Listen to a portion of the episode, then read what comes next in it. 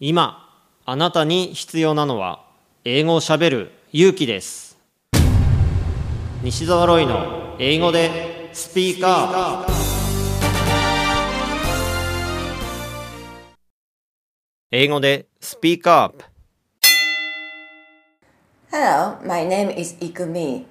My friends uh, call me Nesan. OK 姉さん What do you do? Uh, I am a company employee. I've been working for about 30 years. 30 years Yes. I'm a division head of one department. What head? You're- division head. Division head Yes. Um, but I am retiring in a few years. So, what should I do? What should I do uh, after retirement? So, I think I have to live 100 years old. OK So, after retirement, more than 40 years. Wow! so, another job would help me, my own business. I didn't find uh, what should I do my business, but uh, uh, first of all, what I do just now is uh, writing blog, my own blog site in internet. Uh, the blog title is mm, Alive 100 Years Old.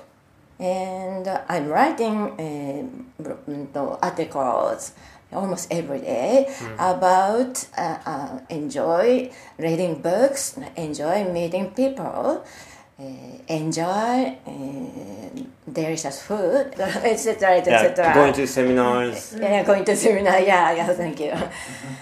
So your blog and living up to 100 years Yeah. What's the connection?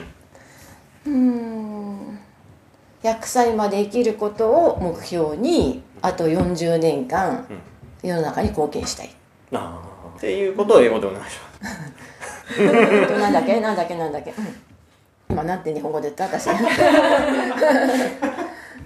uh, I'd like to start my new business after retirement So writing your blog is like preparation Yes. for your new business? yes So what is your dream?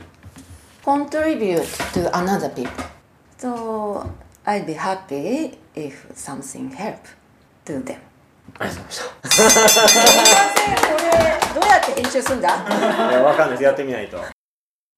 TOEIC 試験のスコアアップをしたいあなた。この本を読むまでは TOEIC テストを受けてはいけません。イングリッシュドクターの TOEIC LR テスト最強の根本対策 Part 1 and 2ぜひ書店さんにてお求めください。